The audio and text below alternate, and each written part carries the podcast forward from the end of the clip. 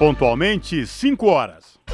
Começa agora Jornal Brasil Atual, edição da tarde. Produção em parceria com Brasil de Fato. As notícias que os outros não dão. Movimentos populares, política, direitos humanos, economia, mundo do trabalho, cultura e prestação de serviço. Jornal Brasil Atual. Edição da tarde. Olá, hoje é segunda-feira, 22 de agosto de 2022. O Jornal Brasil Atual, edição da tarde, começa agora com a minha apresentação Cosmo Silva e de Larissa Bora. E estas são as manchetes de hoje. Lula atende mídia estrangeira, Bolsonaro tira folga antes do JN. Principais candidatos ao Palácio do Planalto têm agenda dedicada a entrevistas à imprensa. E pesquisa FSB traz Lula do PT com 45% e Bolsonaro do PL com 36% de intenções de voto. Ciro Gomes do PDT está em terceiro com 6% das intenções de voto. Simone Tebet do MDB tem 3%, enquanto Vera Lúcia do PSTU e Pablo Marçal do PROS aparecem empatados com 1%. E Fernando Haddad, do PT, segue à frente da disputa pelo governo de São Paulo com 34% das intenções de voto, segundo Real Time Big Data. Tarcísio de Freitas, do Republicanos, e o atual governador Rodrigo Garcia, do PSDB, estão empatados com 20%. Durante uma semana, Brasília será sede da Corte Interamericana de Direitos Humanos. Os sete juízes participarão de audiências públicas, julgamento e seminário. Estado brasileiro já sofreu condenações. Tribunal Superior Eleitoral oferece APP para envio de denúncias sobre irregularidades nas eleições. Batizado de Pardal, recurso envia para o Ministério Público Eleitoral relato de propaganda eleitoral antecipada e de outros ilícitos em todo o país. Terceiro país com maior número de casos confirmados de varíola dos macacos, Ministério de Saúde lança nesta segunda-feira a campanha nacional de prevenção à doença. São 5 horas e 2 minutos pelo horário de Brasília. Participe do Jornal Brasil Atual, edição da tarde, por meio dos nossos canais. Pelo Facebook, facebook.com barra Rádio Brasil Atual. Ou pelo Instagram, arroba Rádio Brasil Atual. Você participa pelo Twitter, arroba RA Brasil Atual. Ou pelo nosso WhatsApp, o número é 96893 7672. Você está ouvindo? Jornal Brasil Atual, edição da tarde. Uma parceria com Brasil de Fato. Na Rádio Brasil Atual. Tempo e temperatura. Segunda-feira de sol entre nuvens aqui na capital paulista. Neste momento, os termômetros marcam 17 graus. Para a noite, céu com algumas nuvens e temperatura mais baixa, mas sem chance de chuvas. No ABC Paulista, tarde ensolarada. Neste momento, 16 graus. Não há previsão de chuva para agora e nem para o período da noite. Só a temperatura que cai um pouco. Em Mogi das Cruzes, 14 graus neste momento. Fim de tarde com algumas nuvens e possibilidade de chuva fraca e passageira em algumas regiões. E em Sorocaba, tarde de sol entre nuvens. Agora os termômetros marcam 20 graus. Final de tarde continua gelado e com algumas nuvens durante a noite. Não há previsão de chuva na região.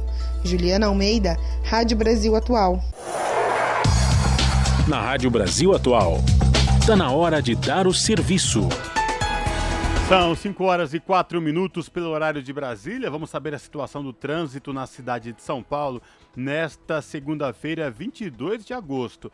A CT, que é a Companhia de Engenharia de Tráfego aqui da capital paulista, informa que neste exato momento são 33 quilômetros de lentidão em toda a cidade de São Paulo. As regiões que apresentam maiores índices de lentidão norte com 18 quilômetros e 8 e leste com 8 quilômetros respectivamente.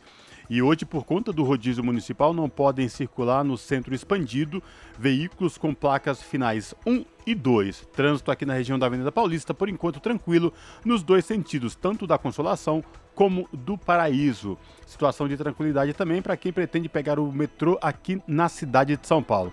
O metrô informa que todas as linhas operam em situação de tranquilidade para os passageiros e esta mesma situação de normalidade também é, se encontra nos trens da CPTM, que é a Companhia Paulista de Trens Metropolitanos, que atende aí a capital e a grande São Paulo, incluindo o ABC Paulista, as linhas Rubi, Turquesa, Coral, Safira, Jade, Diamante e Esmeralda, todas operam em situação de tranquilidade para os passageiros.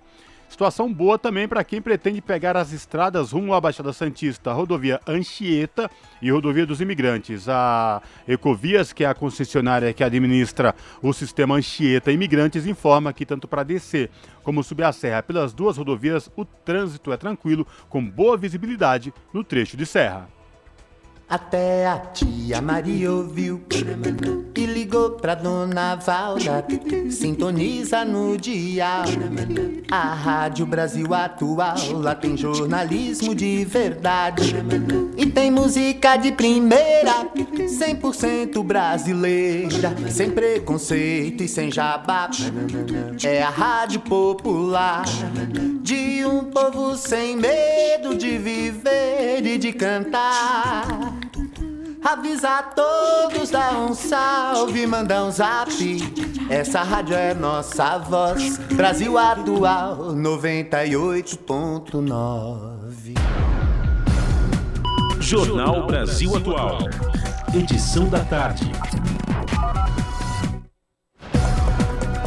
5 horas mais 6 minutos.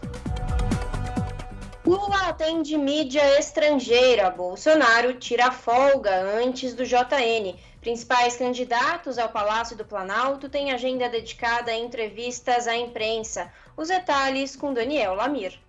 Os dois principais candidatos à presidência da República nas eleições de outubro terão uma segunda-feira voltada a entrevistas para a imprensa, enquanto o ex-presidente Lula do PT, líder das pesquisas, concedeu entrevista à mídia internacional, Jair Bolsonaro do PL tirou uma folga da agenda presidencial para se preparar para a sabatina no Jornal Nacional da TV Globo. Em 2018, na eleição em que saiu vencedor, ele usou o espaço para relacionar o candidato Fernando Haddad do PT com a distribuição de um suposto kit gay em escolas de todo o país a falsidade da informação foi confirmada por uma decisão do Tribunal Superior Eleitoral. No mesmo horário em que Bolsonaro estará na televisão, Lula participa do lançamento do livro de fotos O Brasil no Mundo Oito Anos do Governo Lula, no Memorial da América Latina, na Zona Oeste de São Paulo. Na agenda dos demais candidatos e candidatas ao Palácio do Planalto, constam as seguintes atividades para esta segunda-feira, dia 22. Ciro Gomes, do PDT, participa de encontro com empresários do Instituto para o Desenvolvimento do Varejo em São Paulo. Constituinte Eimael, da DC, agenda interna na sede da DC em São Paulo e reuniões com lideranças. Felipe Dávila, do Novo, visita a Fundação Abrinque pelos Direitos da Criança e do Adolescente em São Paulo. Léo Pericles da UP concede entrevista. Pablo Marçal do PROS participa da entrevista presidencial na Rádio Trianon em São Paulo e faz reunião com a vice Pérola Negra e lideranças no seu comitê. Ele também concede entrevista online para a Gazeta do Povo. Roberto Jefferson do PTB está em prisão domiciliar e não tem agenda pública prevista. Simone Tebet do MDB em Curitiba faz caminhada na Boca Maldita e visita o Comitê Simone Ratinho, em Almirante Tamandaré, no Paraná, participa de almoço e visita o Ambulatório Multiprofissional Especializado. Em São Paulo, concede entrevista online e ao vivo para a TV Gazeta e participa do lançamento da candidatura à reeleição do deputado Anibele Neto. Sofia Manzano, do PCB, participa do programa Pânico e viaja para Porto Alegre, onde cumpre atividades da campanha no dia seguinte.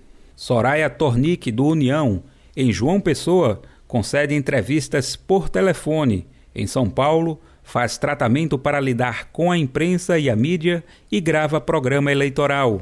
Vera, do PSTU, apresenta pela internet propostas de governo à União Gaúcha em defesa da previdência social e pública. Da Rádio Brasil de Fato, com informações da Agência Brasil e da redação em Brasília. Locução: Daniel Lamir. Jornal Brasil Atual, edição da tarde, são 5 horas e 10 minutos. O presidente da Câmara afirma que resultado eleitoral será respeitado e defende mais harmonia nas relações políticas. O repórter Luiz Gustavo Xavier tem as informações. O presidente da Câmara, Arthur Lira, afirmou que o resultado das eleições será respeitado e defendeu o máximo de transparência no processo eleitoral. Ele ressaltou ainda a necessidade de garantir os limites de autocontenção entre os poderes para o maior equilíbrio e harmonia nas relações políticas. Ele participou de evento promovido pela Esfera Brasil, juntamente com o presidente do Senado, Rodrigo Pacheco, o ministro do Supremo Tribunal Federal, Dias Toffoli, e o ministro-chefe da Casa Civil, Ciro Nogueira. Segundo Lira, são os partidos de centro que garantem que o país não caminhe para uma maior radicalização política. Tão machucados são os partidos de centro. Tenho muito orgulho quando chamam de centrão, porque o centrão que eu faço parte não achincalha, não exige, não faz o toma lá da cá, pelo contrário, o que nós fizemos nesses últimos dois anos foi aumentar e trazer de volta as prerrogativas do Legislativo. E o Legislativo volta para suas atribuições, inclusive orçamentárias, para ter altivez de, num governo de coalizão, a gente não cometa erros do passado. O presidente do Senado, Rodrigo Pacheco, pediu que cada poder reconheça o seu papel constitucional sem interferir no papel do outro e respeite quando o outro poder está cumprindo o seu papel.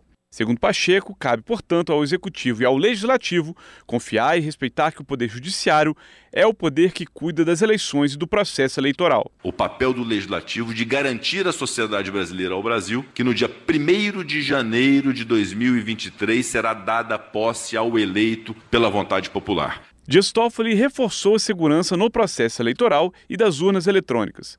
Segundo ele, debater isso é uma perda de tempo Toffoli também diz que não acredita em golpe por parte das Forças Armadas. Segundo ele, os militares sabem o preço que pagaram por ficar no poder por muito tempo. A verdade é o seguinte: o TSE não decide eleição. Quem decide eleição é o povo soberanamente. O papel do TSE é fazer a recepção dos votos, a computação dos votos e a proclamação dos eleitos. O ministro Ciro Nogueira reafirmou que a democracia no país é sólida e que muita gente fabrica crise onde não existe. Ele citou a posse do ministro Alexandre de Moraes na presidência do TSE, quando todos os chefes de poderes se encontraram como exemplo de maturidade democrática. Da Rádio Câmara de Brasília, Luiz Gustavo Xavier. 5 horas mais 12 minutos.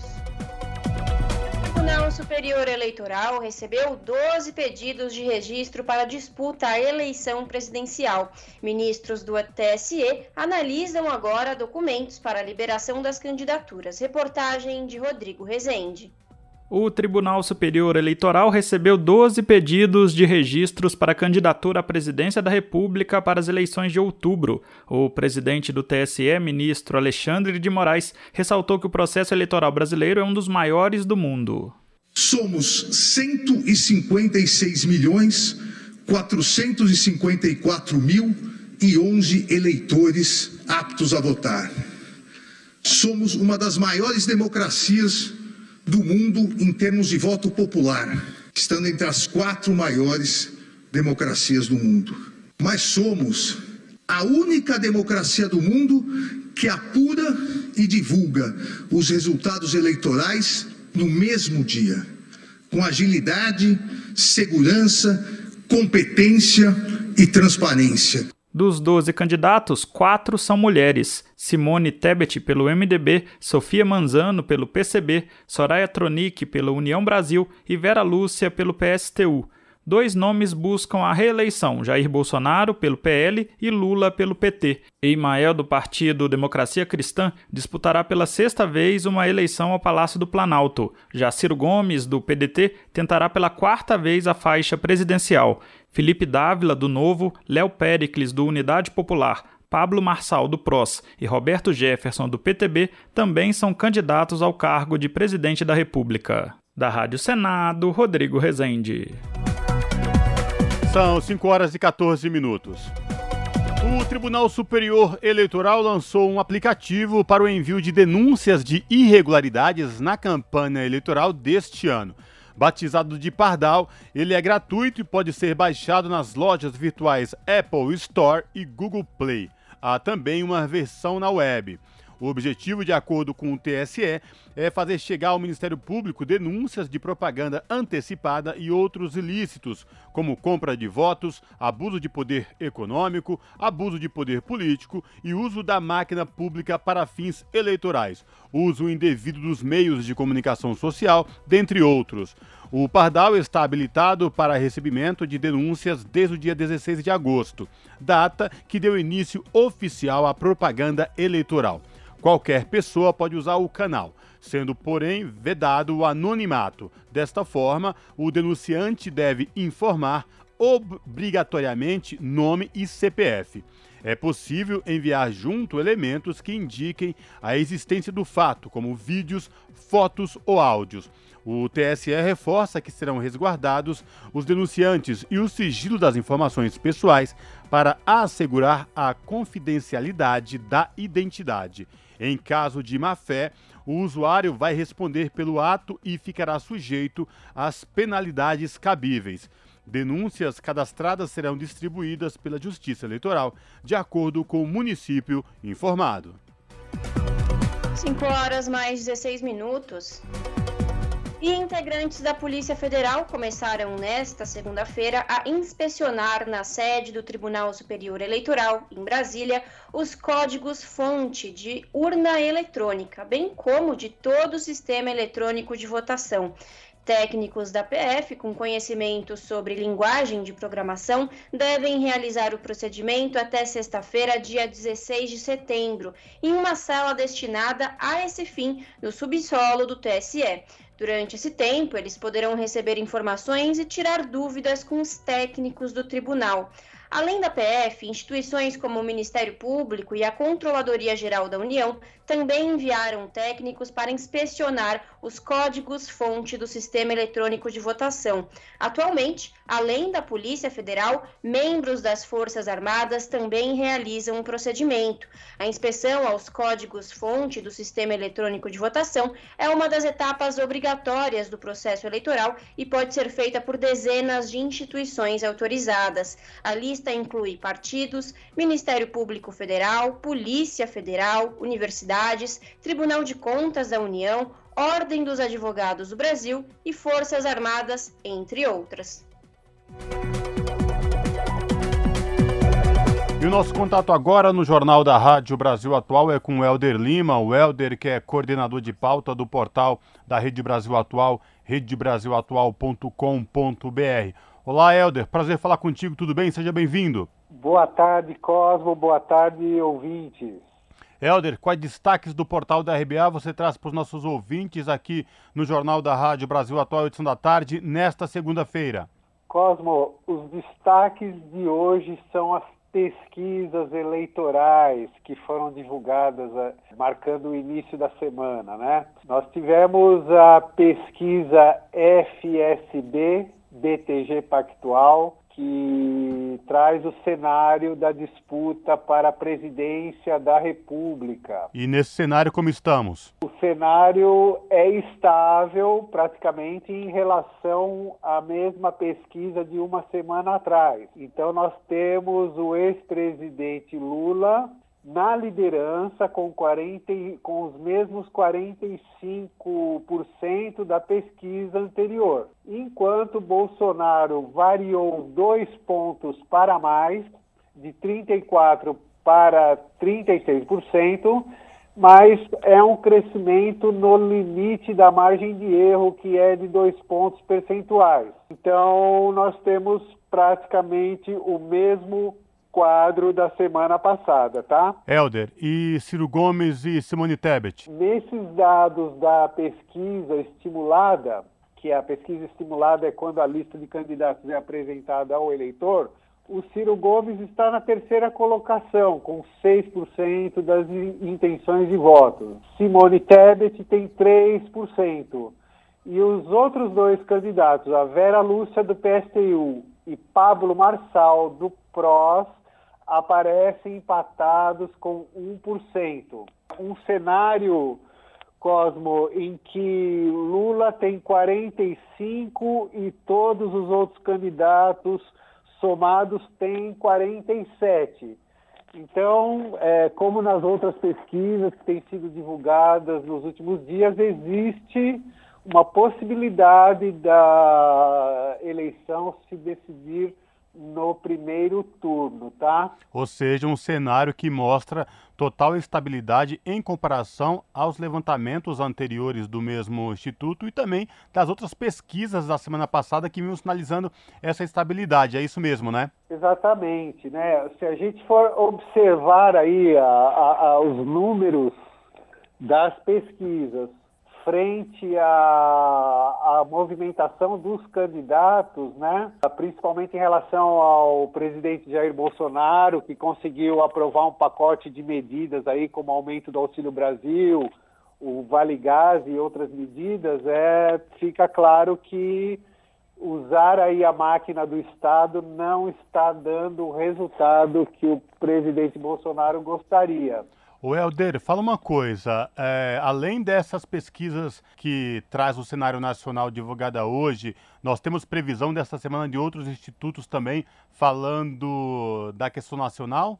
Temos aqui, olha, vamos ter na quarta-feira uma pesquisa Exame Ideia, que terá sondagem nacional. Tete a tete também, frente a frente ou por telefone? Por telefone. Diferente de algumas que vêm sendo é, divulgadas, que são feitas frente a frente, não é isso, Helder? Frente a frente, é. O Helder, e o cenário estadual? Vamos falar do cenário estadual agora aqui de São Paulo. Saiu pesquisa também aqui de intenção de voto para São Paulo, né? Exatamente. A pesquisa de hoje para o governo do estado de São Paulo a, a, foi feita sob contratação da TV Record pelo Instituto Real, Real Time Big Data, né? E mostra que o ex-prefeito e ex-ministro Fernando Haddad segue à frente com 34% das intenções de voto. Em segundo lugar, estão tecnicamente empatados o ex-ministro de Infraestrutura Tarcísio de Freitas, que é o candidato apoiado pelo presidente Jair Bolsonaro, e o atual governador Rodrigo Garcia, tá? Ambos com, aliás, com 20%, desculpa. Na sequência aparece o Vinícius Porte com 2% e o Elvis César do PDT com 1%. E, e outros candidatos como Gabriel Colombo, Altino, Edson Dort e Carol Vigliar não pontuaram, tá?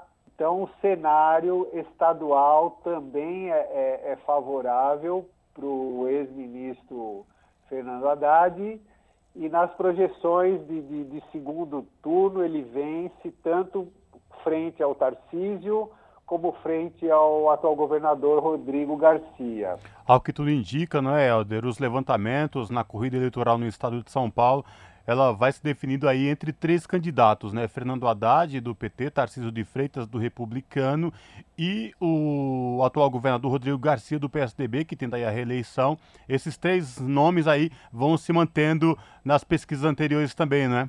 É, e pelo, pelos dados, a gente é, supõe que haverá um segundo turno. Mas, de toda forma, o cenário ainda assim é, é favorável para o Fernando Haddad.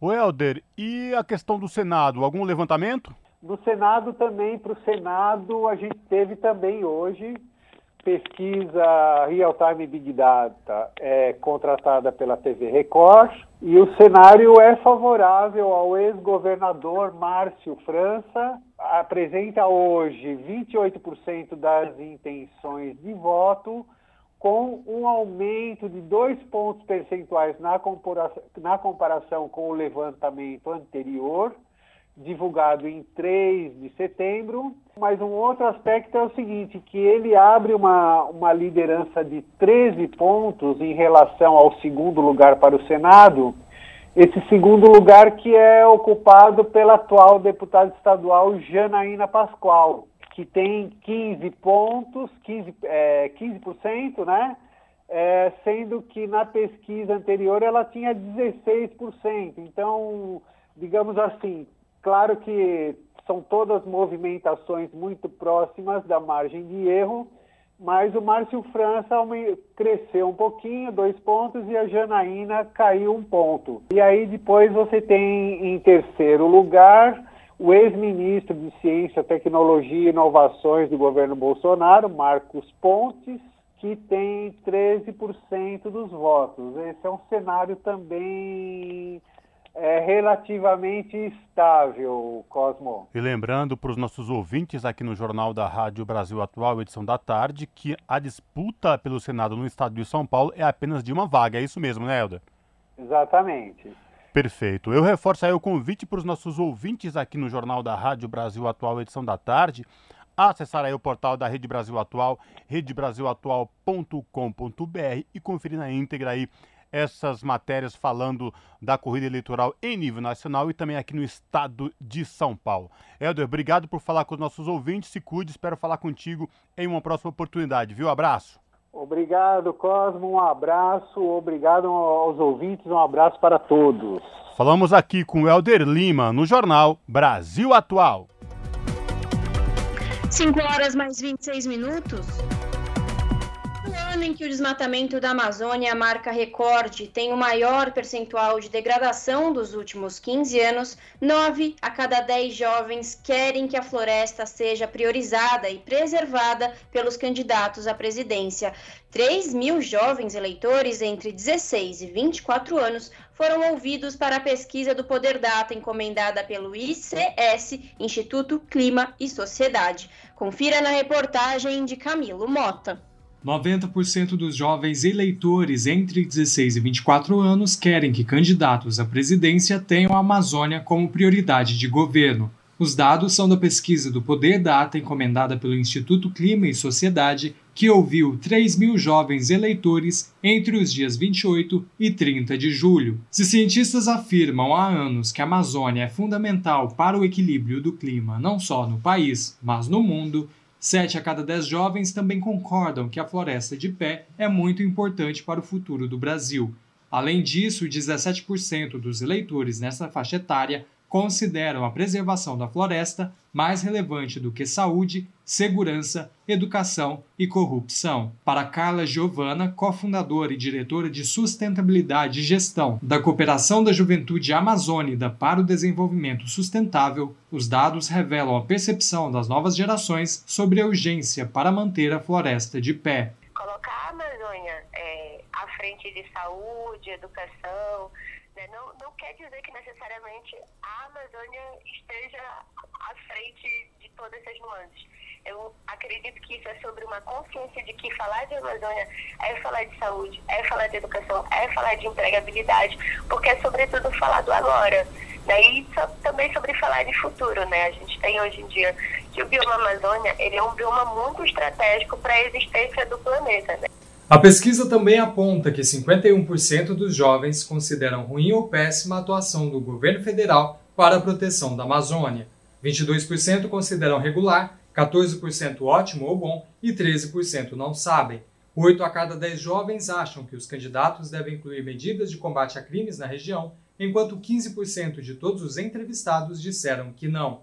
Ao comentar os resultados da pesquisa, Carla acrescentou que parcela da juventude está na região norte do país e a realidade dos jovens é distinta das gerações passadas. Então, se você acabar com o bioma Amazônia, você tem impactos muito mais severos e assim a nível de planeta, né? Porque inclusive a floresta amazônica é a grande responsável né, por fazer chover no país inteiro, assim, falando de Brasil. O desmatamento da floresta explodiu a partir de 2018 com a flexibilização de regras ambientais e quedas orçamentárias de preservação e fiscalização ambiental. O projeto Cartografias das Violências na Região Amazônica, do Fórum Brasileiro de Segurança Pública, com apoio do Instituto Clima e Sociedade e parceria de pesquisadores da Universidade do Pará, evidenciou que a presença do crime organizado déficits de governança e aparato de segurança faz com que a região tenha taxas de homicídios e mortes violentas acima da média nacional. Enquanto há uma redução dos homicídios em áreas urbanas, o crime aumenta no interior da Amazônia. Carla acrescenta que o bioma amazônico é um bem inegociável. É, a gente nota que os candidatos eles não têm pautado o meio ambiente com a necessidade que a gente precisa pautar para que, como eu falei ao longo dessa nossa conversa, a gente possa continuar existindo nesse planeta. Então uhum. é inegociável, inegociável que cada vez mais os candidatos possam olhar para a pauta da floresta em pé, possam olhar para a preservação do ecossistema amazônico, porque isso é sobre preservar a população brasileira. Né? Então, quando você ocupa um cargo público, você está, sobretudo, a serviço dessa população. A gente precisa exercer um voto em prol da Amazônia. A preservação da floresta é, sobretudo, uma nuance política, uma nuance social, uma nuance ambiental que não pode mais ser ignorada. E isso é em prol da existência, como eu estou sendo bem enfática ao longo dessa conversa, da existência de brasileiros nesse ecossistema. Né? Então, os candidatos, inevitavelmente, eles precisam se ligar muito mais para a pauta das florestas, porque isso é falar sobre pessoas, isso é falar uhum. sobre saúde. Camilo Mota, Rádio Brasil Atual e TVT. Jornal Brasil Atual, edição da tarde, são 5 horas e 30 minutos e a mineradora em Minas Gerais não concluiu consulta prévia às comunidades e ao Ministério Público recomendando suspensão de audiência. Minerador Herculano não concluiu consulta prévia às comunidades tradicionais afetadas no Cerro. A reportagem é de Amélia Gomes, do Brasil de Fato. O Ministério Público de Minas Gerais recomendou a suspensão da audiência pública marcada para a próxima quarta-feira, dia 24, sobre o projeto de mineração no Cerro, na região central de Minas Gerais. A reunião foi agendada pelo governo de Minas e pela Herculano Mineração, com o objetivo de avançar no licenciamento ambiental do projeto Cerro, pautado pela mineradora. Caso consiga a licença, a Herculano poderá explorar um milhão e meio de toneladas de minério de ferro no município. No comunicado, o Ministério Público de Minas Gerais também recomendou que seja concluída a consulta às comunidades tradicionais com potencial de serem afetadas pelo empreendimento, Ratificada no Brasil pelo Decreto Legislativo número 403 de 2002, a Convenção 169 da Organização Internacional do Trabalho garante consulta prévia e informada às comunidades tradicionais sobre qualquer obra ou atividade que possa impactar seus territórios. A comunidade quilombola de Queimadas seria uma das afetadas pelo projeto de mineração da Herculano. De Belo Horizonte, da Rádio Brasil de Fato, Amélia Gomes.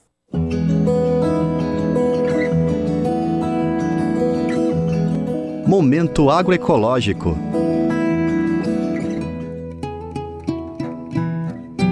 Historicamente, a falta de renda e oportunidades são apontadas como elementos para a dificuldade da permanência da juventude no campo. No cenário contemporâneo, essa realidade aparece de forma mais explícita quando, em agosto de 2020, o governo federal extinguiu o Plano Nacional da Juventude e Sucessão Rural.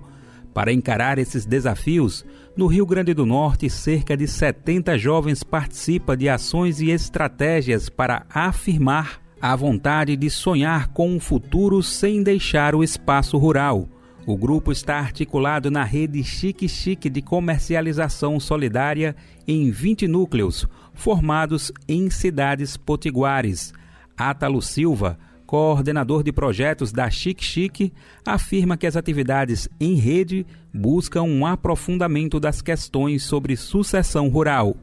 E aí a gente fala que não, não, não é só a sucessão rural de uma forma, falar de uma forma rasa, né? A gente tem que garantir esse processo da inclusão socioprodutiva da juventude, né? E, e para isso é fundamental, né? Motivar com que os jovens estejam no, no, processo de liderança dos núcleos, na organização das suas feiras locais. Esse protagonismo político das juventudes é apontado por Átalo Silva como um dos quatro princípios da Chic Chic, ao lado da agroecologia, feminismo e economia solidária. Ele conta que o público jovem sempre esteve presente nos espaços da rede, mas que nos últimos anos foi necessário intensificar as atuações nesse sentido, porque as gerações mais novas apontavam ainda mais dificuldades em permanecer no campo. Além do fortalecimento para a auto-organização das juventudes, A articulação da Chic Chic possibilita a troca de conhecimentos, potencializando os saberes entre gerações, regiões e sonhos de cada participante. Hildson Freitas é neto e filho de agricultores familiares. Em janeiro de 2020, ele deixou a carreira de servidor público na área urbana de Tibau, no Rio Grande do Norte, e voltou para o campo. Dois meses depois, o jovem de 23 anos, que sempre planejou a volta para o roçado, foi convidado pela rede. Ele afirma que as atividades expandiram seus conhecimentos, aliando as tradições das pessoas mais velhas da família com as inovações construídas pela teia de saberes da rede. Como o Matuto diz, forma uma grande roda. A gente vai saindo de uma bolinha pequena e vai expandindo. A visão de mundo vai deixando certas é, paradigmas, certos é, dogmas que a gente tem a respeito de certos assuntos e vai se abrindo mais, né? A, a diversidade, a pluralidade que o mundo hoje exige de nós. A jovem Emily Peixoto, também de 23 anos, faz parte do núcleo do município de Paraú. Ela mora no sítio Bom Lugar e afirma que a participação na rede de juventudes mudou o seu imaginário sobre a agricultura familiar.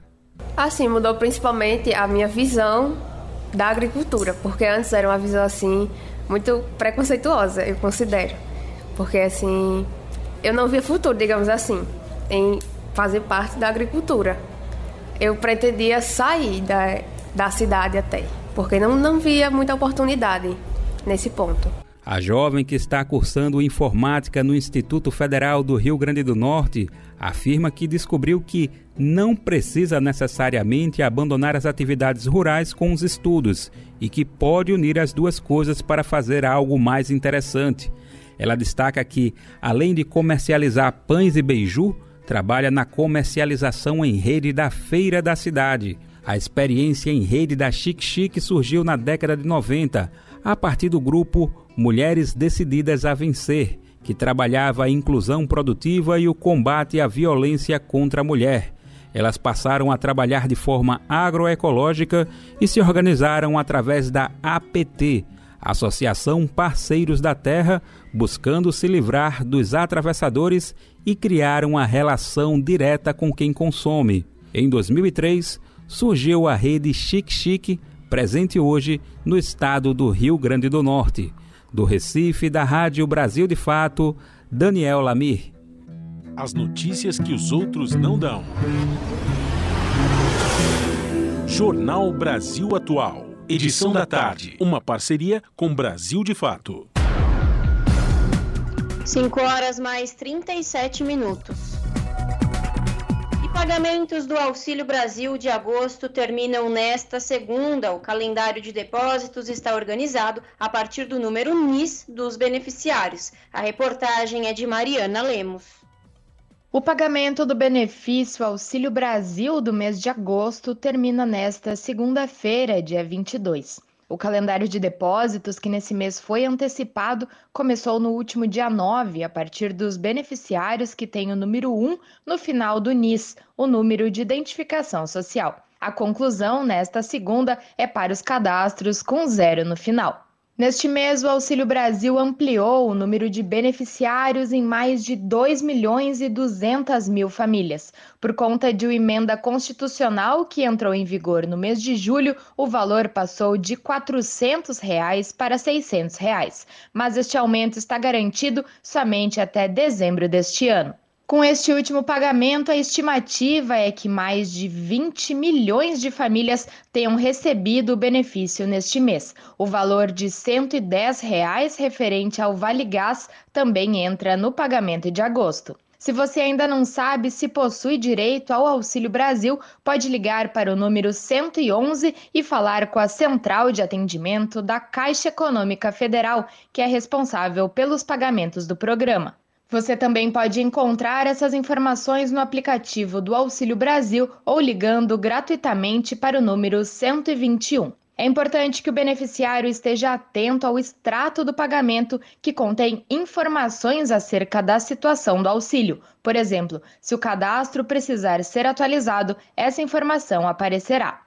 No mês de setembro, o pagamento do Auxílio Brasil será feito, a princípio, nas duas últimas semanas do mês, conforme calendário divulgado. Em setembro, o Vale Gás, que é pago a cada dois meses, não será depositado. De São Paulo, da Rádio Brasil de Fato, Mariana Lemos. São 5 horas e 39 minutos. Pesquisa feita pela Confederação Nacional de Dirigentes Logistas e pelo SPC Brasil aponta que mais de 39% da população brasileira estava endividada em julho. Este é o maior número registrado em oito anos de levantamento. Mais detalhes com o repórter Gabriel Correia. 63 milhões e 200 mil brasileiros estavam endividados até o mês passado. O número foi divulgado nesta segunda-feira e equivale a mais de 39% da população adulta do país. Esse é o maior índice registrado pela série histórica do levantamento, que é feito há oito anos pela CNDL, Confederação Nacional de Dirigentes Logistas, e pelo SPC Brasil, Serviço de Proteção ao Crédito. A quantidade de inadimplentes cresceu quase 1% entre os meses de junho junho e julho e atingiu uma quantidade 8,7% maior em relação a igual período do ano passado. O crescimento se deu principalmente nas dívidas com prazos entre 90 dias a um ano a serem pagas, o que significa maior dificuldade para esse devedor continuar consumindo nos próximos meses. Segundo a especialista em finanças da CNDL, Merola Borges, apesar de vários índices melhorando na economia, existem outros fatores que devem pesar nos juros e manter o cenário de inadimplência nos próximos meses. O desemprego baixou, mas a renda caiu. O PIB aumentou, mas a comparação é, é com uma base muito baixa. O Banco Central está terminando o ciclo de alta na Selic, mas os efeitos do que ele aumentou nos últimos tempos ainda vão chegar na economia. 45% dos devedores se concentram na faixa entre 30 a 39 anos, faixa etária em que as pessoas têm mais gastos com filhos e ainda estão construindo o próprio patrimônio. Em média, o brasileiro deve cerca de R$ 3.600 e 60% dessas dívidas são com instituições bancárias. A especialista em finanças explica que essa tendência não é positiva para devedores nem para os bancos. Se o banco financia um bem e não recebe, ele acaba tendo os custos com recuperação da dívida. Ele vai ter uma empresa para atuar na cobrança, isso custa. Tem advogados para recuperar o bem que foi dado em garantia. E aí o crédito fica mais caro, porque ele precisa comportar todos esses custos e os riscos na transação. Enquanto as dívidas com os bancos cresceram cerca de um terço no período de um ano, seguidos das dívidas de água e luz, as comunicações e o comércio foram os setores que tiveram queda no total de dívidas atrasadas. Da Rádio Nacional em São Luís, Gabriel Correa. Custo de vida, emprego e desemprego, cesta básica, tarifas públicas, salário mínimo. Agora, na Brasil Atual, a análise do DIEESE. E agora, no Jornal Brasil Atual, vamos falar com Luiz Ribeiro, sociólogo que atua no Sistema de Acompanhamento de Informações Sindicais do DIEESE, Departamento Intersindical de Estatística e Estudos Socioeconômicos. O sociólogo analisa o resultado de negociações de campanhas salariais que, em julho, registraram correção abaixo da inflação para 47,3% das categorias. Vamos acompanhar. Essa é uma das características das negociações da última database, a database de julho, que nós analisamos para esse boletim, a atualização do nosso boletim mensal. Né? De fato, após um resultado muito positivo em junho, quando apenas 26% das negociações tiveram reajustes abaixo da inflação, julho, né, a última database analisada, ela apresentou um resultado muito equivalente ao que a gente tinha observado antes, né, no começo do ano, né, de quase a metade das negociações, 47,3%, para dizer mais exatamente, né, tiveram reajustes abaixo do INPC. Por outro lado, dado de julho mostra que o segundo melhor resultado em termos de reajustes acima da inflação em 2022, quando 31,8% das negociações conseguiram algum ganho real acima do INPC, acima da inflação. Então são duas características importantes. Primeiro, esse dado de que, infelizmente, né, a gente continua tendo um, uma quantidade significativa de negociações que não consegue repor a inflação. Né? Por outro lado, aquelas categorias que conseguiram um ganho pelo menos aumentou a proporção daquelas que conseguiram um ganho real, né? um ganho acima da inflação. Esses dados eles abrangem todos os setores, né? Uh, envolve tanto categorias da indústria, categorias da, da, de serviços e comércio, né? Comércio principalmente, né? Tem bastante negociações com a, nessa database julho, né? É um quadro geral, né? Diferentemente de junho, né? Que, voltando a falar da, da, da, base anterior, quando a gente tinha uma presença maior da indústria e comércio, né? Agora, julho não, está mais bem distribuído entre as, essas diversas categorias, né?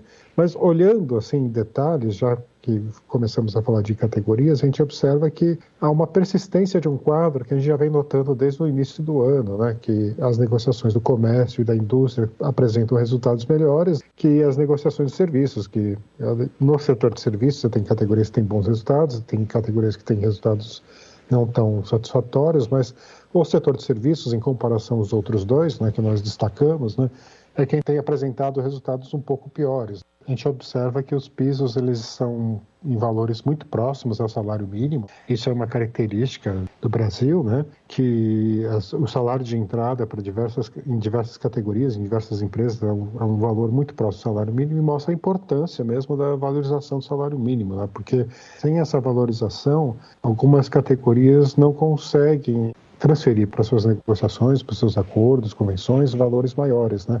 Então, é, o valor de entrada mesmo é muito próximo. Né? Sem uma política de valorização do salário mínimo e sem, evidentemente, uma conjuntura que favoreça a negociação coletiva e favoreça o, o fortalecimento dos sindicatos, nós vamos observar mesmo valores de entrada, os pisos salariais em valores baixos. Né?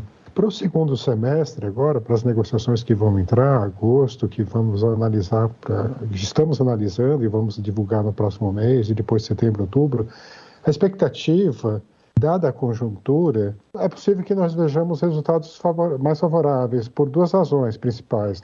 Primeiro é porque o índice de inflação tem caído, caiu em julho, né?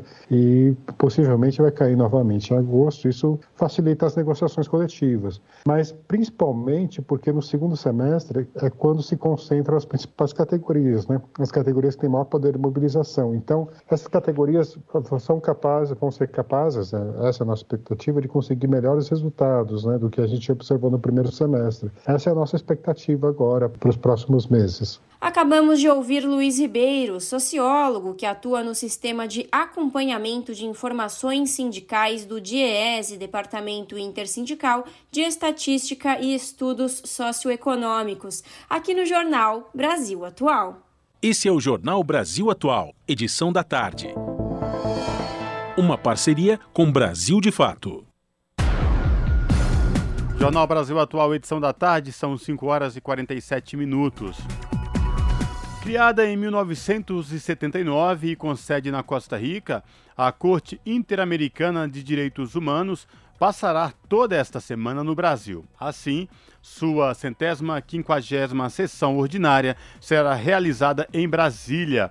É a terceira vez que a corte, vinculada à Organização dos Estados Americanos, também conhecida como OEA, vai visitar o país. Nestes cinco dias, serão realizadas quatro audiências públicas envolvendo casos em julgamento vindos do Equador, Peru, Argentina e México. Os juízes ainda vão deliberar sobre um caso que se refere à possível responsabilidade de Honduras na alegada execução de Hermínio Deras Garcias, dirigente do Partido Comunista de Honduras e assessor de vários sindicatos, além de supostas ameaças, detenções ilegais e tortura contra seus familiares. O Estado brasileiro é um frequentador da corte. Atualmente, tem oito casos tramitando, além de 16 com sentenças definidas. A permanência em Brasília inclui ainda um seminário, nesta segunda, que discute controle de convencionalidade e grupos em situação de vulnerabilidade, na sede do Superior Tribunal de Justiça.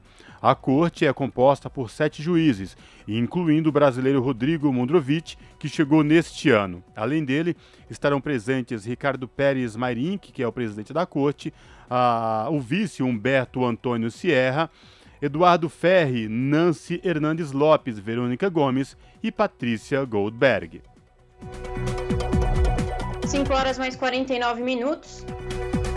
E após apelos da comunidade internacional por conta do risco de um acidente nuclear, a Rússia pediu nesta segunda-feira ao Conselho de Segurança da Organização das Nações Unidas uma reunião especial sobre a usina nuclear de Zaporizhia, na Ucrânia.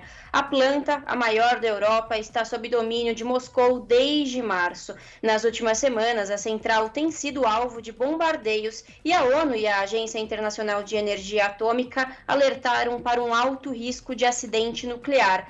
Ucrânia e Rússia se acusam mutuamente pelos ataques ao local. Segundo a agência de notícias russa, a RIA, o vice-embaixador da Rússia para a ONU pediu que a reunião seja realizada amanhã, dia 23. O porta-voz do Ministério, do Ministério das Relações Exteriores da Rússia rejeitou na quinta-feira uma proposta do secretário-geral das Nações Unidas, Antônio Guterres, de desmilitarizar a área em torno da usina nuclear de Zaporizhia. A Ucrânia afirmou na sexta-feira que as forças russas planejam desligar blocos de energia em funcionamento e desconectá-los da rede elétrica ucraniana. Apesar dela estar ocupada pela Rússia desde março, março, a ameaça de um risco nuclear ganhou atenção após a usina ser alvo de um bombardeios nas últimas semanas. Nenhum ataque até o momento causou danos à estrutura ou liberou material radioativo, mas já danificou sensores e feriu funcionários. Jornal Brasil Atual, edição da tarde, são 5 horas e 51 minutos. Este 22 de agosto é o Dia Internacional de Memórias das Vítimas dos Atos de Violência baseados em religião ou credo. Em mensagem, o secretário-geral da organização pede combate ao discurso de ódio e diz que estados têm dever de prevenir e combater o problema. Da ONU News em Nova York, quem traz os detalhes é Mônica Grayley. Os estados têm a responsabilidade de prevenir e enfrentar a violência baseada em religião ou credo. A declaração é do secretário-geral das Nações Unidas, Antônio Guterres, para marcar esse Dia Internacional em memória das vítimas dos atos de violência baseados em religião ou credo. O secretário-geral afirma que os líderes religiosos e outros atores com influência devem condenar qualquer incitação ao ódio e à violência. Guterres prestou tributo a todos que perderam suas vidas ou sofreram pelo simples fato de professar uma fé ou religião, um direito fundamental à liberdade de pensamento e consciência. A data foi estabelecida pela Assembleia Geral em 2019 como parte da preocupação da Casa com pessoas em todo o mundo que sofrem intolerância e violência por causa de sua religião. Para o secretário-geral, o discurso de ódio na internet ou fora dela continua inflando a violência contra membros vulneráveis da sociedade, incluindo as minorias étnicas e religiosas. O chefe da ONU ressalta que é preciso fazer mais para apoiar as vítimas e analisar as condições que levam à intolerância e ao ódio. Iniciativas como a chamada para a ação dos direitos humanos e a estratégia da ONU e plano de ação sobre discursos de ódio são meios que podem ser usados para lidar com esses temas importantes. Guterres disse ainda que os países precisam de políticas abrangentes de inclusão, diversidade, tolerância e diálogo intercultural e interreligioso. Para ele, as violações de direitos humanos em nome da religião ou de credos devem ser investigadas e punidas. Antônio Guterres disse que as violações também perpetradas em nome da religião têm que ser investigadas e, para o chefe da ONU, é preciso criar um sistema de reparação para as vítimas. Segundo o secretário-geral, apenas uma resposta coletiva vai trazer resultados para toda a sociedade. Da ONU News, em Nova York, Mônica Grayley. Criptomoedas, especialista brasileira da Conferência das Nações Unidas sobre Comércio e Desenvolvimento, explica como que a instabilidade financeira desses criptoativos podem colocar em risco as economias dos países. Da ONU News em Nova York, Ana Paula Loureiro. Nos últimos meses, o mercado financeiro acompanhou preocupado a queda dos valores do Bitcoin até então símbolo de ganhos rápidos. A desvalorização trouxe um debate sobre a validade e a segurança das criptomoedas. Em uma série de boletins informativos, a Conferência das Nações Unidas sobre Comércio e Desenvolvimento, a UNCTAD, analisou os riscos e os custos, incluindo ameaças à segurança de sistemas monetários desses recursos. A ONU News conversou com uma das autoras dessas análises, a economista Marina Zucker, da Divisão de Financiamento de Dívida e Desenvolvimento da UNCTAD. Ela acredita que essas moedas entraram realmente como um novo ativo do sistema financeiro, mas são ativos que ainda não são regulados. A gente vê historicamente que o sistema financeiro aparece novos produtos financeiros, mas eles precisam ser regulados de forma correta para não impor risco nem para a economia nacional, nem para os consumidores. Em uma das análises, a Unquitad aponta que, além desta instabilidade financeira, as criptomoedas podem colocar em xeque o uso de controle de capitais, que é uma ferramenta muito importante para países em desenvolvimento superarem o desenvolvimento e gerarem crescimento doméstico. O estudo também percebeu que é, criptomoedas, e não só Bitcoin, né? Bitcoin é uma das 19 mil moedas que cripto, criptomoedas, criptoativos que existem hoje é, elas podem facilitar a evasão de recursos é, domésticos. Então, é, e colocar em xeque uma ferramenta muito importante para países em desenvolvimento, que é o controle de capitais. É, então, tem esse aspecto. Além disso, é, muitas das criptomoedas e muitos países, elas não são, não há imposto sobre elas, ainda a regulação não chegou a esse ponto. É, em países que estão colocando impostos é, para criptomoedas, às vezes ainda não há formas de enforçar, né, de, é, de garantir que esse, que esse imposto realmente chegue ao poder público. É, então, elas podem é, diminuir os recursos é, financeiros do governo, então é uma preocupação também. Marina citou o caso de El Salvador, na América Central, que foi o único no mundo a definir o Bitcoin como uma moeda de curso legal. Segundo ela, havia muita expectativa de que as criptomoedas iriam aumentar a questão da inclusão financeira e a remessa de migrantes, um recurso importante para os países em desenvolvimento. Mas não foi isso que aconteceu. A gente está vendo que isso não se concretizou. Então, você tem é, somente cerca de 10% da população em El Salvador está usando Bitcoin de maneira corrente. É, e, segundo dados mais recentes, menos de 2% das remessas de imigrantes que iriam para, é, né, que, que, vão para El Salvador são é, canalizadas para criptomoedas. Então, na realidade, essas promessas de resolver alguns dos problemas dos países em desenvolvimento não foram é, é, né, respondidas. Marina Zucker destacou ainda que muitas famílias que investiram em criptomoedas tiveram suas economias em risco com a queda do valor das moedas, além do próprio governo de El Salvador, que ficou exposto às variações de câmbio e à diminuição dos recursos disponíveis. Para ela, esse é um exemplo que as moedas não são uma solução para os países em desenvolvimento. Elas são um ativo especulativo e, por isso, devem ser regularizadas, mas não consideradas moedas de curso legal. Da ONU News em Nova York, Ana Paula Loureiro. São 5 horas e 57 minutos. Uma operação de combate a crimes contra idosos começa nesta segunda. Mais detalhes com o repórter Eduardo Cupertino. Começa nesta segunda-feira em todo o país uma operação de combate a crimes contra idosos. É a terceira edição da Operação Vetos, que é coordenada pelo Ministério da Justiça e Segurança Pública e conta com a atuação da Polícia Civil dos 26 estados e do Distrito Federal. A operação vai até o dia 23 de setembro e prevê ações como a apuração de denúncias e ações educativas e de fiscalização em instituições de longa permanência para idosos, os antigos asilos. Também estão sendo cumpridos mandados de prisão, de busca e apreensão e solicitação de medidas protetivas de urgência. Nas duas primeiras edições da operação policial, foram atendidos mais de 31 mil idosos vítimas de violência e quase mil pessoas foram presas. De acordo com a cartilha do Ministério da Mulher, da Família e dos Direitos Humanos, a violência contra os idosos pode ser visível, que se caracteriza por lesões e até mesmo a morte, e pode ser também invisível, quando provoca sofrimento e traumas psicológicos. As denúncias de violência contra idosos podem ser feitas pelo Disque 100 e 180 ou no aplicativo de celular Direitos Humanos Brasil. Qualquer pessoa pode também procurar delegacias especializadas na proteção ao idoso. Com supervisão de Jackson II, da Rádio Nacional em Brasília, Eduardo Cupertino.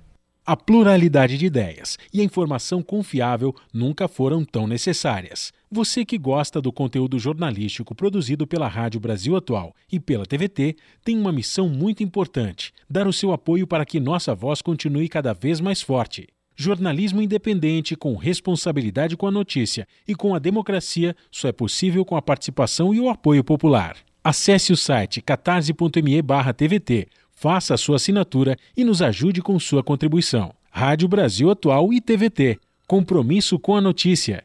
Compromisso com você. Pontualmente 18 horas. Rádio Brasil Atual.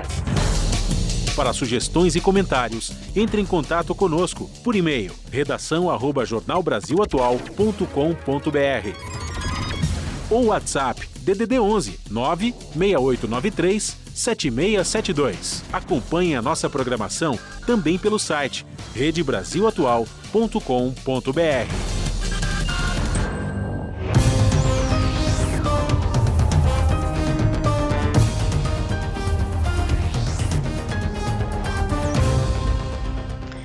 18 horas e agora é hora de conexão com a redação do seu jornal para saber quais são os destaques da edição desta segunda-feira, que começa logo mais às 19 horas na TBT, canal digital 44.1, com ela, a apresentadora Ana Flávia Quitério. Ana, boa noite. Quais os destaques que você traz hoje?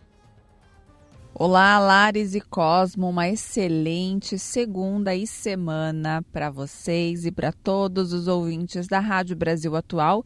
E vamos de destaques na edição de hoje aqui do seu jornal. Bom, de acordo com dados do Tribunal Superior Eleitoral, das mais de 26 mil candidaturas neste ano, mais de 49% são de pessoas negras e um terço são de mulheres. Os números são históricos para o país e já refletem as novas regras que têm sido adotadas para estimular maior diversidade nas urnas. E por falar em eleições, hoje traremos a nova pesquisa do Instituto FSB, contratada pelo Banco BTG, divulgada hoje, que mostra que o ex-presidente Lula segue firme na liderança, com 45% das intenções de voto. Lula aparece com vantagem de nove pontos sobre o segundo colocado e pode vencer a eleição já no primeiro turno. E para encerrar os destaques de hoje, o boletim de olho nas negociações do Diese, publicado nesta segunda, mostra que até julho, menos de 32% dos reajustes resultaram em ganhos acima da inflação acumulada nos últimos 12 meses, que tem como referência o INPC. Apesar do cenário, categorias importantes como as dos metalúrgicos em campanha salarial vão lutar pelo aumento real e tem que lutar mesmo. Com essas e outras reportagens completas, vocês conferem pontualmente às sete da noite comigo no seu jornal. Bom programa, Cosme Lares. Beijão grande para todo mundo. Eu aguardo vocês. Até lá. Jornal Brasil Atual, edição da tarde. Uma parceria com Brasil de Fato. Jornal Brasil Atual, edição da tarde, são 6 horas e 3 minutos. Esta noite vai ao ar o programa Transição, Trabalho e Tecnologia. O apresentador André Acarini vai receber três convidados para falar sobre o uso de tecnologia assistiva, produtos e equipamentos voltados à reabilitação e assistência de pessoas com deficiência. Quem traz os detalhes é Júlia Pereira. Tecnologia assistiva esse é o nome da área que engloba instrumentos, serviços e práticas que promovem assistência e reabilitação de pessoas com deficiências, melhorando a qualidade de vida. O exemplo é o Orcam, um dispositivo portátil que permite que pessoas com deficiência visual compreendam textos e identifiquem objetos por meio da descrição em áudio. Apesar da importância e relevância, o equipamento não é nada acessível. Por ser uma tecnologia israelense, seu preço pode chegar a 15 mil reais no Brasil. Jesus Carlos Delgado Garcia, professor de Engenharia de Tecnologia Assistiva da Universidade Federal do Recôncavo da Bahia, lembra que o acesso à tecnologia assistiva é um direito previsto no Estatuto da Pessoa com Deficiência, Direito esse não garantido de forma ampla no Brasil. É um direito das pessoas com deficiência, porque são é, instrumentos de necessidade básica tão importantes como alimentação, como vestido, né? Isso já está reconhecido na, reconhecido na nossa legislação, né? Uhum. O Estatuto das Pessoas com Deficiência diz é garantida a tecnologia assistiva às pessoas com deficiência. E a diferença é fundamental. Para as pessoas sem deficiência, a tecnologia nos faz a vida mais fácil, mais cômoda, mas para as pessoas com deficiência faz a vida possível. Uhum. Graças a essa tecnologia, pode estudar, pode caminhar, pode falar mãe, te amo, pode se expressar, se desenvolver como pessoa. A solução para tornar a tecnologia assistiva mais acessível passa pelas políticas públicas. É o que diz o pesquisador em robótica social na Unifesp, Walter Teixeira Lima Júnior. Segundo ele, o Brasil precisa ter uma política de Estado para garantir o cumprimento do direito dos cerca de 17 milhões e 300 mil brasileiros que, segundo o IBGE, têm algum tipo de deficiência. O que acontece hoje é que, como é um direito, é um direito. Nós precisamos ter políticas públicas que garantam esse direito. E nós não temos isso. Então fica aí no voluntarianismo das pessoas, ou de cursos, ou de universidades que vão ali, pessoas que vão levando isso como se fosse é, um, um, um Dom Quixote. Uhum. Mas a gente não tem dentro no Brasil. Então as experiências são muito pontilhadas. De pessoas que têm vontades, conhecem, mas não existe uma política, não existe uma. O Brasil não se movimenta para esse lugar tecnológico como deveria uma, ser. Uma cultura em torno do, do tema. É uma cultura é? e um pensamento governamental, uma política de Estado. Sim. A tecnologia assistiva não auxilia apenas a reabilitação de pessoas com deficiência, como também pacientes que sofrem as sequelas de doenças como a esclerose múltipla. Juliana Rain, fisioterapeuta neurofuncional da Associação Brasileira de Esclerose Múltipla, também chama atenção para a necessidade da criação de políticas públicas que se voltem a tornar ferramentas como o Arcan mais acessíveis a essa população. Esse óculos seria espetacular para um paciente de esclerose múltipla, porque um dos sintomas que são bem recorrentes nesses uhum. pacientes é realmente a, a baixa acuidade visual, problemas visuais. Então, esse óculos, por exemplo, faria maravilhas para os pacientes, para trazer autoestima para eles, para melhorar a qualidade de vida, para trazer mais independência, né? Então, assim, a gente realmente precisa, como ele disse, ter políticas públicas melhores para que a gente consiga ter mais acesso uhum. a essas tecnologias, né? Porque realmente é difícil. É tá. difícil da gente ter acesso a isso. O Transição, Trabalho e Tecnologia, apresentado por Andréa Carini, vai ao ar nesta segunda-feira, às nove e meia da noite. É possível assistir o programa pela TVT e pelo canal de YouTube. Júlia Pereira, Rádio Brasil Atual e TVT. Jornal Brasil Atual. Edição da tarde. 6 horas mais 7 minutos. Com 3.788 casos diagnosticados de varíola dos macacos até este domingo, dia 21, o Brasil superou o Reino Unido e a Alemanha e agora é o terceiro país com mais casos de pessoas com varíola dos macacos confirmados no mundo. Segundo o boletim mais recente do Ministério da Saúde, outros 4.175 casos são considerados suspeitos e aguardam o resultado do exame RT-PCR para confirmar ou descartar a doença. Os Estados Unidos são o país com mais casos até agora, com 14.594, segundo o boletim mais recente do Centro de Controle de Doenças, seguidos da Espanha, que até a última quinta-feira, dia 18, já contava com 5.792 pacientes que contraíram o vírus. Na sexta-feira, 19, a Agência Nacional de Vigilância Sanitária autorizou por unanimidade acelerar a importação de medicamentos e vacinas contra a varíola ainda sem registro no Brasil, mas já aprovados em outros países. Com isso, a agência determinou que os pedidos de importação terão prioridade no processo de avaliação e a resposta deverá ser dada em até sete dias úteis. São seis horas e nove minutos.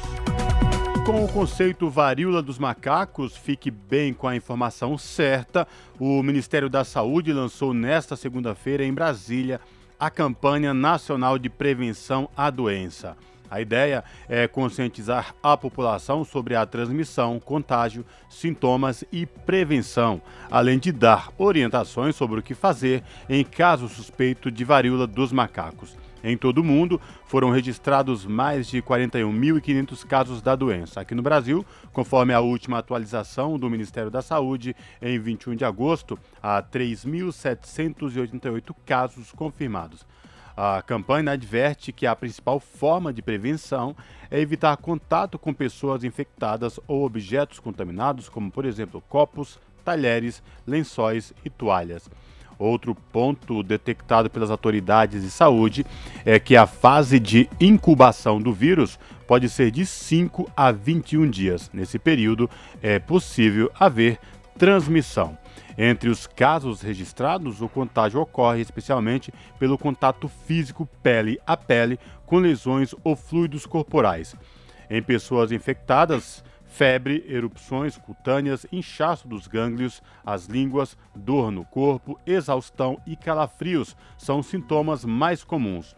Durante o lançamento da campanha, o ministro da Saúde, Marcelo Queiroga, destacou que o fato de não existir um tratamento específico para a doença não quer dizer que ela não tenha tratamento. Segundo Queiroga, sintomas como dor podem ser amenizados como medidas específicas.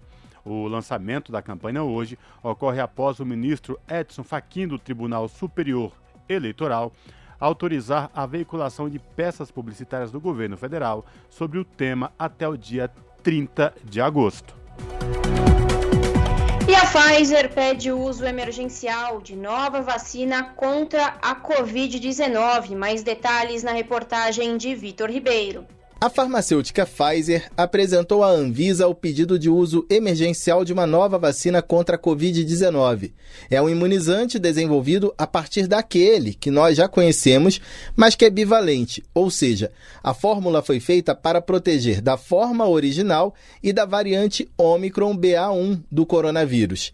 Em nota, a Pfizer afirma que tem como princípio a busca por novas frentes de abordagem contra a pandemia.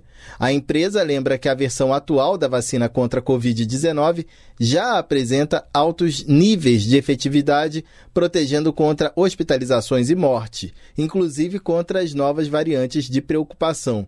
A vacina da Pfizer usa a tecnologia do RNA mensageiro a partir de material genético da proteína que o coronavírus usa para se prender no nosso corpo. Esse tipo de imunizante permite fazer atualizações da fórmula de maneira mais rápida. O contrato atualmente em vigor entre o Ministério da Saúde e a Pfizer já prevê a entrega de vacinas adaptadas, ou seja, se o pedido de uso emergencial for aprovado pela Anvisa, o governo não terá gasto extra para incluir a vacina nova no Programa Nacional de Imunizações.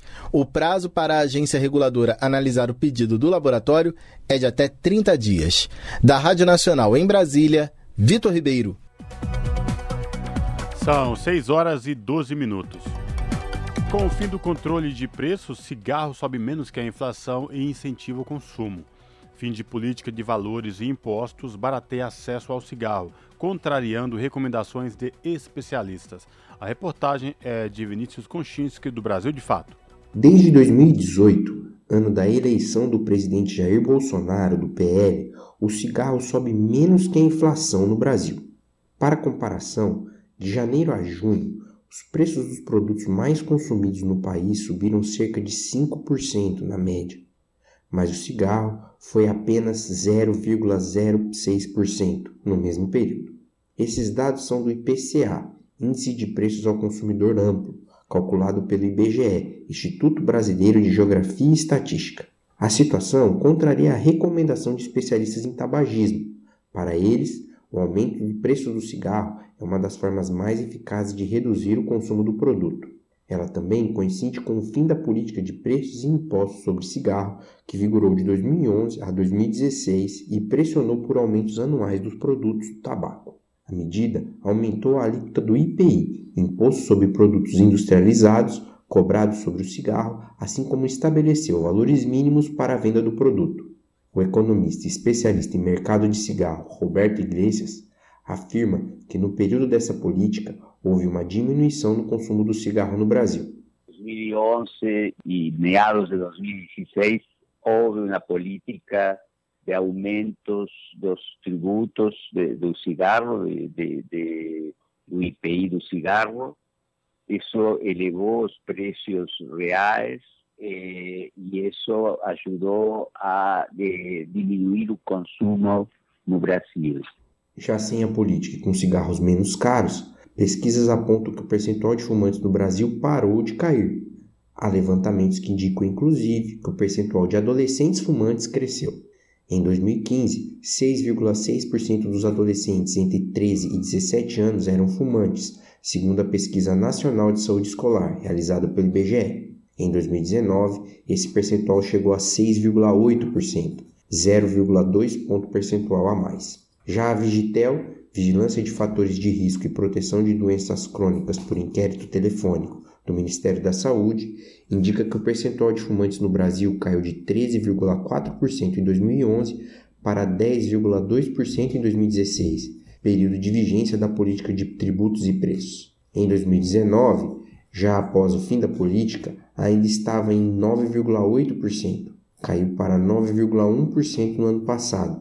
A Vigitel também aponta que de 2016 a 2018, o consumo de cigarro por pessoa cresceu, até 2016, esse indicador apresentava queda. Roberto Iglesias afirma que quando a vigência da política acabou em 2016, a Receita pediu um prazo para avaliar seus resultados e decidir os próximos passos. Até hoje, não se tomou uma decisão. A explicação da Receita era que em 2016 era bom. Agora vamos esperar um ou dois anos mais para ver que como fica o mercado de cigarros e eh, depois continuamos com a política tributária. E não aconteceu isso, quer dizer, passaram esses dois anos de, de espera, de análise de, de, dos impactos da política tributária e eh, não se tomou nenhuma decisão. Para Iglesias, falta vontade do governo de aumentar o preço do cigarro em busca da redução do consumo Segundo ele, fábricas de cigarro mantêm lobby intenso entre autoridades para políticas contra a prevenção do tabagismo. O Brasil, de fato, procurou a Receita Federal, o Ministério da Economia e o Ministério da Saúde para obter informações sobre a eficácia da política de preços e tributos sobre cigarro e questionou os órgãos sobre a eventual retomada. Ninguém respondeu. De Curitiba, da Rádio Brasil de Fato, Vinícius Konchinski. Os senadores cobram do governo o início da distribuição de absorventes a mulheres de baixa renda. O prazo dado pela lei que criou o programa de saúde menstrual acabou em julho e até agora o Ministério da Saúde não se posicionou. Reportagem de Roberto Fragoso. Promulgada em março depois de um cabo de guerra entre o governo e o Congresso Nacional, que culminou com a derrubada de vetos presidenciais, a lei que criou o Programa de Proteção e Promoção da Saúde Menstrual dava um prazo de 120 dias para o início da distribuição gratuita de absorventes para mulheres de baixa renda. A expectativa é que sejam atendidas 5 milhões e 600 mil meninas e mulheres de 12 a 51 anos, entre estudantes carentes da rede pública, moradoras de rua e presidiárias. A senadora Zenaide Maia, do PROS do Rio Grande do Norte, que foi relatora da proposta no Senado, citou relatos sobre o uso de alternativas que trazem risco à saúde, como papelão, jornal e até miolo de pão. Além disso, no caso das adolescentes, a queda no rendimento escolar, por terem que faltar às aulas por falta de absorventes. São muitas meninas e mulheres numa situação dessa. É uma urgência porque isso é uma promoção à saúde, isso é uma promoção à educação, já que a cada quatro crianças, uma não frequenta as aulas durante o período menstrual porque não tem absorvente, tem os mínimos itens necessários à higiene menstrual. Pela lei, os absorventes gratuitos farão parte das cestas básicas entregues pelo Sistema Nacional de Segurança Alimentar, serão bancados com dinheiro do SUS ou, no caso das detentas, do Fundo Penitenciário Nacional. Como o prazo para a implantação do programa venceu sem novidades, os senadores Randolfo Rodrigues, da Rede Sustentabilidade do Amapá, e Elisiane Gama, do Cidadania do Maranhão, apresentaram pedidos de explicações ao ministro da Saúde, Marcelo Queiroga, cobrando o início da distribuição. Da Rádio Senado, Roberto Fragoso. Repórter SUS. O que acontece no seu sistema único de saúde? A aplicação da primeira dose da vacina contra o coronavírus no Brasil encontrou obstáculos na pobreza. Um estudo publicado na revista científica internacional The Lancet aponta que regiões com IDH, o Índice de Desenvolvimento Humano, em patamares médio e baixo, apresentaram menor cobertura vacinal na fase inicial da campanha de imunização. Enquanto as regiões mais ricas conseguiram aplicar em média 72 doses por 100 habitantes, os locais com IDH médio chegaram a 68 doses onde a pobreza é maior, esse resultado foi de 63 doses a cada 100 pessoas. Os empecilhos no acesso fizeram com que os locais mais empobrecidos do Brasil tivessem dificuldades maiores para frear a propagação e os óbitos por Covid-19. O estudo alerta que esse cenário contribuiu para prolongar a pandemia e gerar novas variantes. Segundo o pesquisador Leonardo Bastos, professor do Departamento de Engenharia Industrial do Centro Técnico Científico da PUC Rio e um dos autores do estudo, a cobertura da atenção primária reduziu as desigualdades e conseguiu amenizar as diferenças nas fases posteriores da campanha. Nós observamos que municípios com baixo DH administraram é, menos doses de vacinas, de primeiras doses de vacinas para Covid-19 é, comparados aos municípios de médio e de alto DH. Só que ainda nessa mesma análise nós observamos que essa diferença ela é, ela é reduzida, né, ela é atenuada, é, principalmente quando você tem uma maior presença da atenção primária medida pelo percentual da cobertura de atenção básica nesses municípios. O pesquisador da Fiocruz, Fernando Bosa, que também assina o texto científico, lembra que a campanha de vacinação contra a Covid-19 sofreu muito os impactos da desinformação e da propagação de mentiras sobre o imunizante. A estrutura de atenção primária à saúde teve um papel importante também para combater as fake news. Em função de vários acontecimentos, entre eles fatores de comunicação, fake news. A, a população, ela muitas vezes está fica insegura de, de vacinar.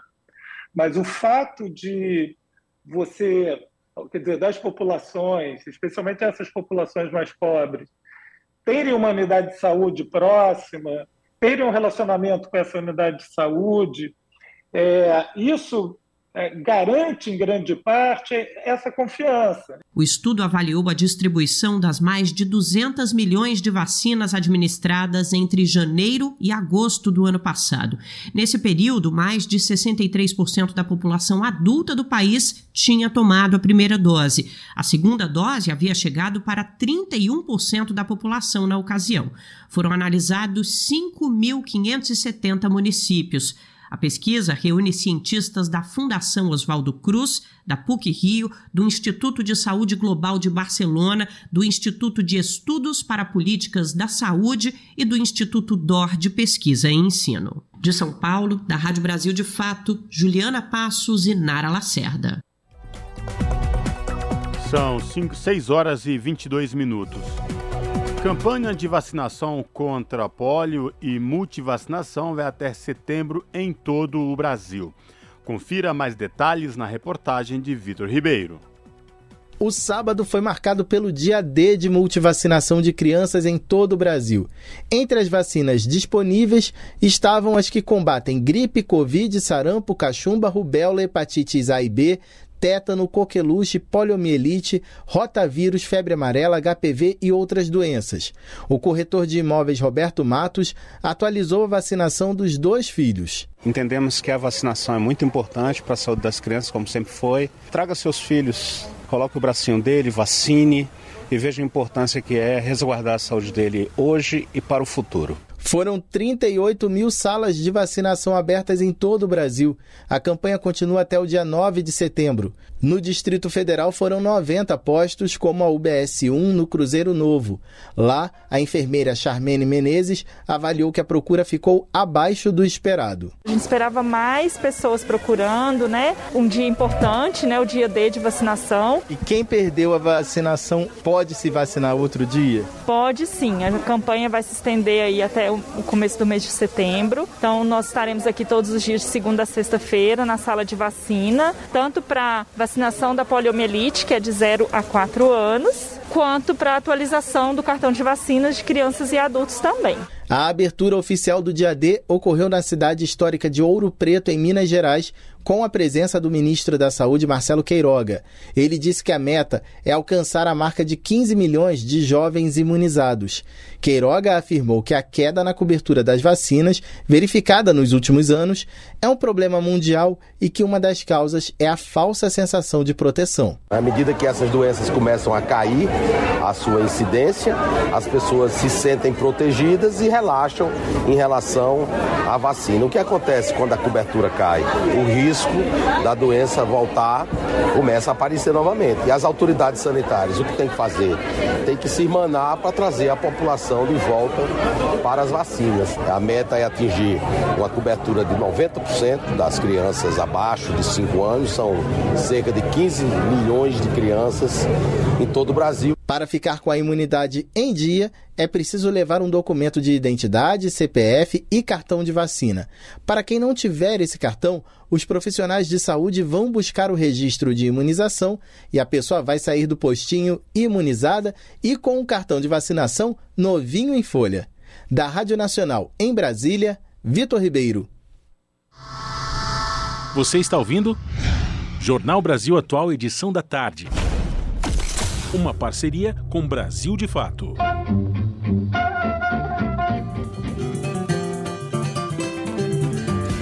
Mosaico Cultural, uma produção Rádio Brasil de Fato.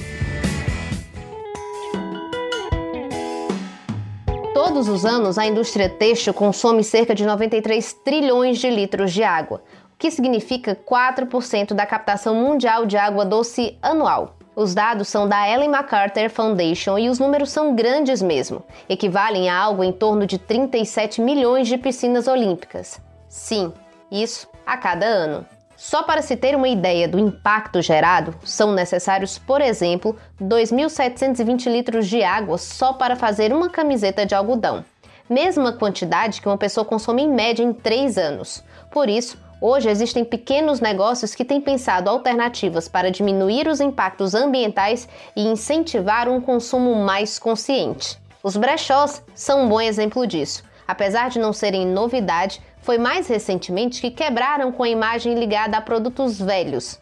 Tanto que a compra e venda online de usados cresceu 27% em 2020, contra uma queda de 23% no varejo como um todo como explica Luciana Valente, fundadora do Brechó Súsculo. A Súsculo é um brechó online onde você pode vender ou comprar peças incríveis de segunda mão com muita qualidade, né? Nada daquela, daquele estigma que a gente tem que brechó é um lugar escuro, sujo, com peças mofadas de forma alguma. A gente recebe seus desapegos, faz todo um controle de qualidade e coloca para vender para que outras pessoas também possam consumir essa moda de segunda mão. E o impacto do brechó da Luciana vai além do consumo de peças de segunda mão. O impacto socioambiental sempre esteve presente aqui na marca. A nossa suscolinha, por exemplo, ela começou sendo uma embalagem feita com resíduo têxtil. Então a gente faz a coleta de, de empresas que produzem resíduo têxtil e a gente transforma isso em embalagem para que ela possa ser reutilizada por outras pessoas. Consumir de brechó e consumir uma peça usada, você faz com que uma nova peça não seja produzida, tendo impacto socioambiental também. E a gente relata tudo isso na etiqueta de cada pedido, falando quanto você conseguiu economizar em média, tanto em gás carbônico quanto em água em cada pedido. Além dos brechós, pequenas marcas também têm colocado na premissa de seus negócios a questão ambiental, mesmo vendendo peças novas. Mari Figueira, que desde o início do seu negócio pensa em como pode diminuir os impactos negativos da indústria do fast fashion, explica como tem feito na sua loja de moda autoral. A gente usa materiais de origem natural, seja linho, algodão, viscose, e a gente tem um plano interno também de redução de impacto de lixo. A gente tem modelagens desenvolvidas para fazer aproveitamento total dos tecidos. A gente produz brindes com os refugos. Então, toda a nossa produção já era pensada na sustentabilidade desse ponto, tanto da matéria-prima como da produção. Em comum, as duas marcas cearenses dividem um espaço coletivo. A casa, batizada de Fredericas, tem como premissa negócios dirigidos por mulheres, em sua maioria mães, e que tenham essa mesma pegada. Como explica a idealizadora do projeto Casa Fredericas, Mari Figueira. Trazer isso para esse nosso espaço, casa, acabou extrapolando horizontes, desde criar uma composteira para que a gente tenha menos impacto com o lixo produzido aqui, a horta, a ter, enfim, né, um aproveitamento total dos resíduos que a gente tem aqui, para que a natureza tenha de volta um pouquinho do que a gente tira tanto dela nesse dia a dia. Trazer isso como uma empresa falando de dentro para dentro, né, falando da moda como, como algo que pode mudar a sociedade, porque todos nós estamos vestidos, incentiva as pessoas no dia a dia a terem atitudes diferentes. De Fortaleza, para a Rádio Brasil de Fato, Camila Lima.